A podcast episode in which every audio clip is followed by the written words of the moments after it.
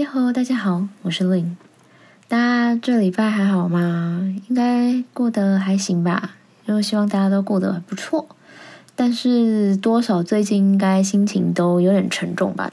因为大家也都知道，就是这礼拜最大的事情就是俄罗斯跟乌克兰打起来了嘛。准确点说，应该是俄罗斯去打乌克兰啦。看到新闻就是看了，就是让人家觉得，唉，实在是很难过，也很无奈啊。真的是，Please no more wars。好啦，希望真的世界和平的那一天，就是可以在有生之年赶快见到。OK，好，我们来转换心情，转换心情，我们来聊聊今天要讲的吼。今天要讲什么呢？我想说，我们就回来讲艺术史好了。上次我们就是说完塞尚了嘛，所以接下来当然就是来说说后印象派另外那几位大家常听到的名字喽。呃，前几集也常常讲到他们嘛，对不对？有提到一下。那我们今天就从秀拉开始说起好了。秀拉他的全名是乔治秀拉 （Georges Rod），他一八五九年出生于法国巴黎，吼，家境也是非常不错的，是衣食无忧的资产阶级。那秀拉他从小就是接受正规的艺术教育哦，算是学院出身。他就是在这一段他的学习过程里面，慢慢发展出他自己那一套对颜色的理论跟创作方式的哦，也就是我们所谓的点描法 （Pointillism） 点描派。那引介秀拉进入印象派圈圈子的那位毕沙罗，我们之前也有提到他嘛。毕沙罗他的点描时期就是因为受秀拉的影响，所以才开始的。虽然他之后又转去其他风格啦，但是他有一段时期的确是因为受秀拉影响，所以有了点描时期，就是用点描派的方式去创作。那在赛上的那一集啊，我有提到的就是秀拉，他算是一出道就爆红的年轻艺术家嘛，对吧？那他就是因为参加最后一届的。印象派呃联展那年是一八八六年，在塞上他那时候归隐老家，专心寻找怎么用绘画实现他的艺术思想时，就是这位年轻艺术家秀拉，就是因为毕沙罗的关系，他的呃介绍参加了最后一次印象派联展，展出了他最知名的那一张杰作。秀拉那那件作品，我觉得大家去查一定都查得到，那是他最有名也最大张，就是最 impress everyone 的一件作品。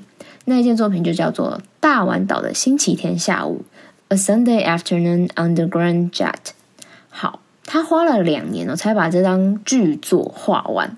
那作品呢，是在描绘一个星期天下午的午后，人们在河畔晒太阳、散步、野餐的一个情景哦。但在这幅画的背后啊，秀拉他可是下了非常多的功夫哦，做了非常多的功课，多少就是非常夸张哈。他画了很多的草图，还有颜色效果图哦，加起来好像总共有三四百张这么多，三四百张哦。大家好，那秀拉呢，他可以说是用非常理性的方式跟一个科学的态度。还有研究的精神在处理他的创作。那这个所谓的点描法呢，是到底到底是个什么东西？我们现在就来说一下哈。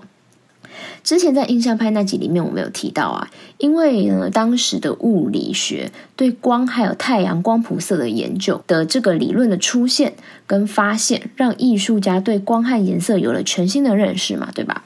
那这呢，也对秀拉的艺术创作有至关重大的影响哦。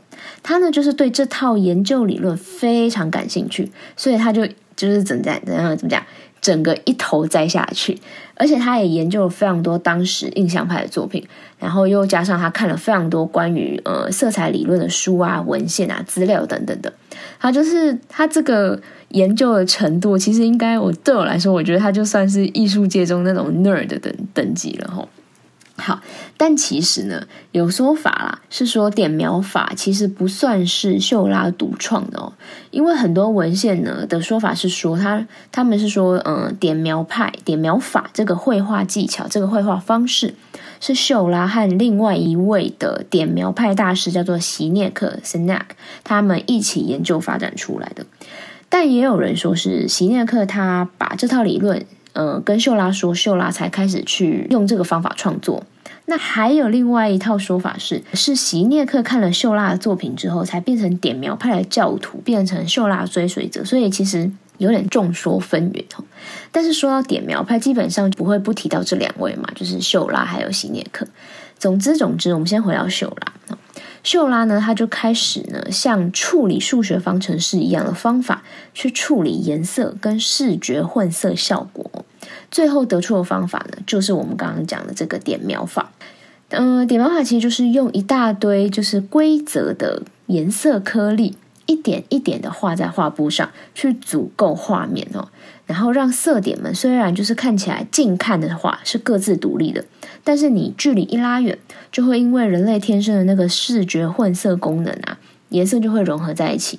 然后就变成了，哦，我可以辨认出艺术家到底在画什么的这个概念。然后颜色会混合，然后会有光线的感觉，色彩的那个变化会呈现出来。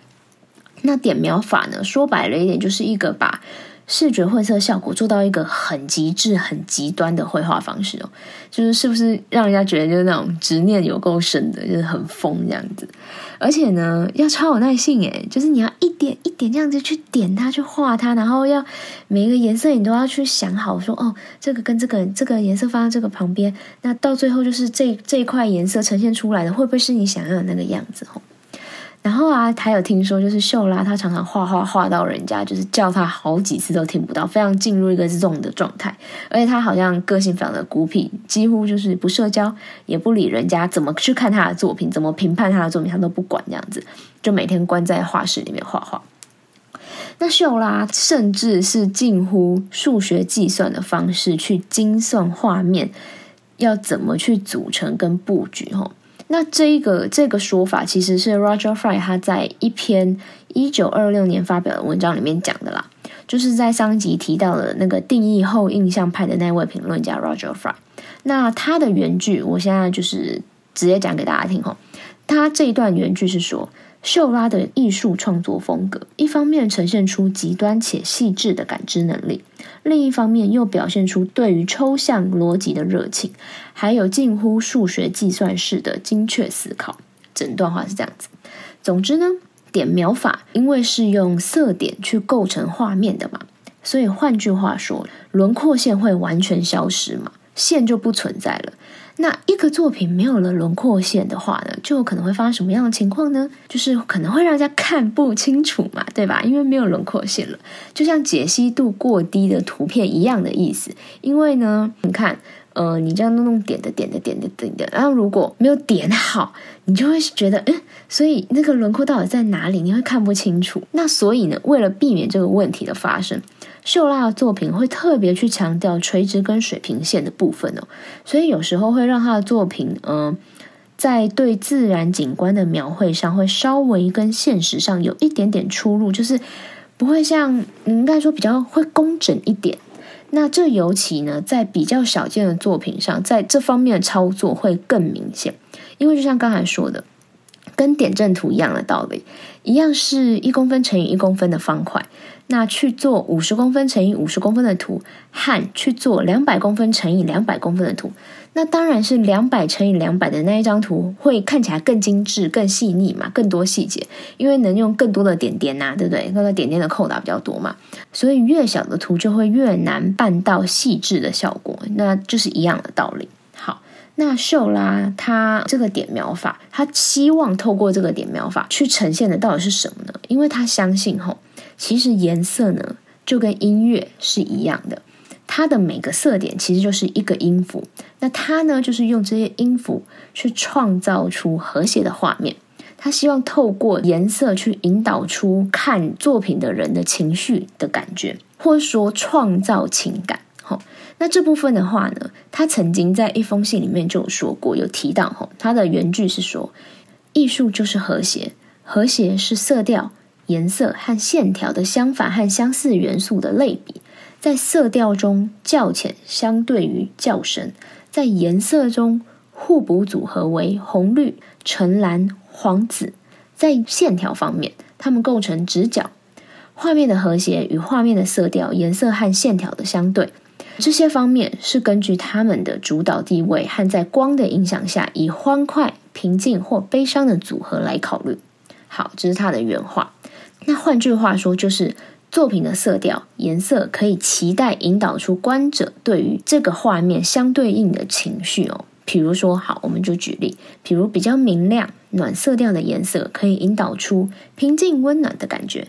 那如果呢，你期待让看到的人有觉得比较忧郁、比较悲伤哈，你就可以用比较深、比较冷的色调还有颜色，大概是这个意思。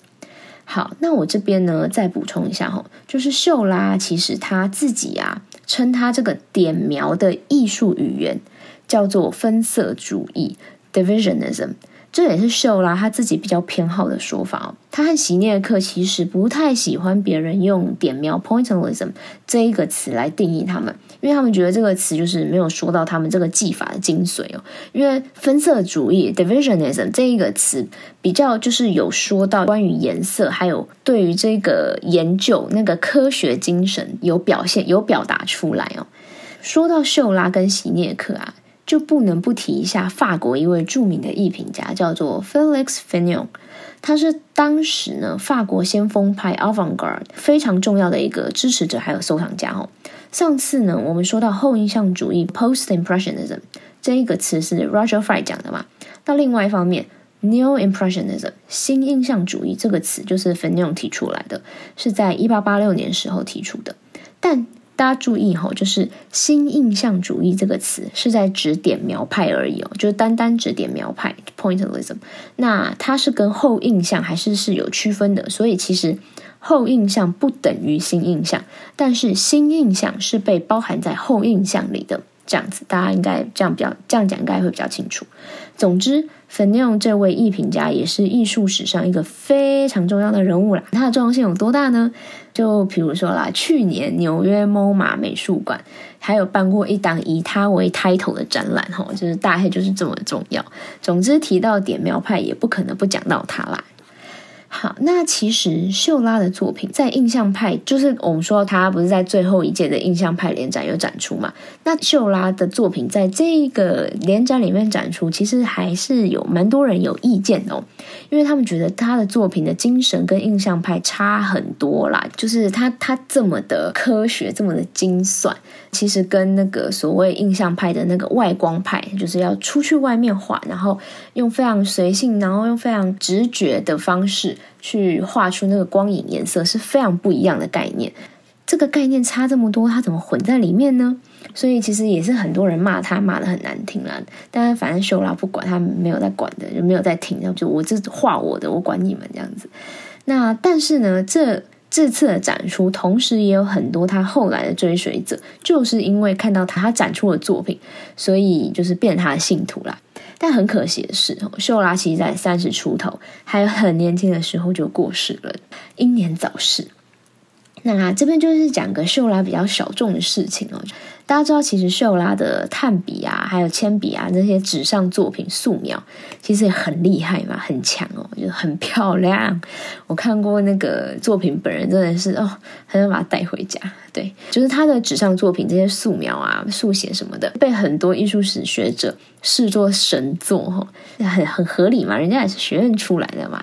好，那虽然点描派在艺术史上，存在的时间非常非常的短，大概就是十几年的事情哦。但为什么呢？秀拉还有点描派啊，还是这么重要呢？是因为他们其实影响了后续非常多的新风格，比如说我们讲的马蒂斯野兽派。那野兽派的诞生，基本上其实就是可以说是因为塞尚和秀拉的关系啦。那这个我们之后就再来细讲。那其实呢，点描派还影响了另外一个人哦。这位老兄是谁呢？就是大名鼎鼎的范古喽。大家其实细看范古的作品，就可以发现范古的笔法吸收了点描派的技巧。但最直接让范古受到点描法影响的人，其实不是秀拉，是刚刚一开始提到的席涅克先生。席涅克他可以算是新印象主义，就是点描派的超级传教士，就是非常就是致力于在推广新印象主义哦。他之后也是受到刚刚我们说的那位大艺评价芬尼的大力支持，还有背书啊。席涅克他最有名、最有名的作品，就是他在一八九零年替芬尼画的那一幅肖像画，大家可以去上网找一下，非常的有名。我刚刚说的那个嗯，MoMA 的那一档展览的主视觉，应该说 highlight 作品就是他帮芬尼画的这一张肖像画。那他其他的作品其实很多都是在画港口啊、海景啊之类的。为什么呢？因为他是大海的男儿，他很爱开船到处跑，就是被画画耽误的海贼王。对，好，那席涅克的作品呢？他因为大海男儿嘛，所以也没有秀拉的作品看起来这么的规矩、这么的严谨哦。就文献跟资料显示，他应该是没有像秀拉那样画一张作品前要提前做非常多的功课，打非常多的草稿。他没有这样子。那他的笔触呢，也比较松散，比较随性一点，就是应该就是因为他比较浪漫，比较奔放啦。吼，那他的用色也比秀拉还要缤纷，跟秀拉比起来更有那种闪亮闪亮、kila kila 的感觉。所以其实还蛮受欢迎的。他的作品，他的作品现在大家不要看他这样子哈。他的作品在现在拍卖市场上的价格也是非常厉害的哦。好，那嗯，辛涅克这位老兄呢，他不止画画了，他还有写文章、写书。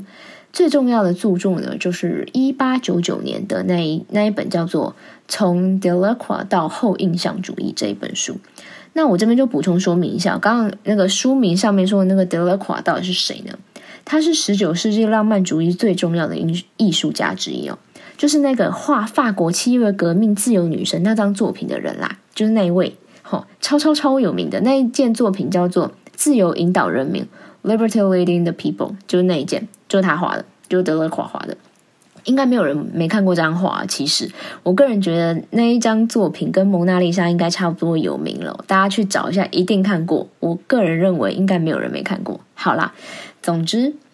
席涅克呢，他除了一直在大力推广新印象主义之外呢，他也一直非常鼓励当时的那些年轻的 avant-garders，就是先锋派艺术家们。他也是第一个买马蒂斯作品的人哦，应该说是第一个敢买马蒂斯作品的人。他买的那件作品呢，至今也是被视作马蒂斯的代表作之一哦。席涅克他也替野兽派跟立体派办过展览，反正整个就是一个非常照顾后辈的大好人前辈啦。嗯，大概就是这样的定位。好啦，那今天就是简单的把新印象主义跟点描派跟大家做一些介绍。所以接下来大家应该也知道我要接着讲谁了嘛，对吧？就是范古。对，毕竟塞尚跟席涅克都讲了，接着当然就是要讲范古了嘛。毕竟刚刚也提到范古。呃，就是因为席涅克的影响，所以用了点点描派的技法嘛，应该说吸收点描派的技法。那说到范古，就一定还会再讲到他那个曾经的好 buddy 了吧？大家也都知道是谁嘛，就是高跟呐。但是我觉得这两位，相信大家应该多少都有认识了嘛。反正一个就是把自己耳朵割掉的烂个男人，对；另一个就是大溪地观光大使。好。OK，那所以啦，下次我们的艺术史系列就会接着讲他们喽。之后再讲马蒂斯，应该是这个顺序下去吼。嗯，如果有变动的话，我会再提，但是应该是不会了。好，那在这边呢，我也先跟大家再次的把这个时代背景框架先弄清楚一下哈。我怕讲了那么多集，大家会不会有已经对那个年代有点搞混了哈？我先重新整理一下给大家，让大家把这个时代背景的框架画清楚。就是呢，我们这几次讲的印象派塞尚点描，加上之后会说的后印象的梵谷高跟野兽派的马蒂斯，跟早期的立体派，这些他们其实都是发生在同时代的事吼。大家应该回去听，就就会发现，他们其实就是那那一段时间发生的事情。大家都是互相认识、互相影响的，虽然还是有一点点先后顺序的差别了，但基本上大家都是同时代的人吼。那这些都是在十九世纪末到二十世纪初那一二十年间出现的现代绘画风格，也就是当时的先锋派、前卫派这样子。好，希望这样讲大家就是有比较清楚，有召回一点记忆哦。OK，那今天就先到这吧。嗯啊，对，嗯，我在这边要先给大家一个 heads up。就是啊，嗯，接下来我因为有一些私事要忙要处理，可能会比较没办法准时更新哦。先跟大家黑洗累，请大家见谅。那如果之后真的有困难，我可能会调整成双周更啦。就是我也不想要，就是每次大家都是不确定我到底这个礼拜会不会上，还是这个礼拜会迟到，还是怎样。那如果真的有必要，会改成双周更，但是还不一定，还不一定吼。如果真的要变成双周更，我会再通知各位。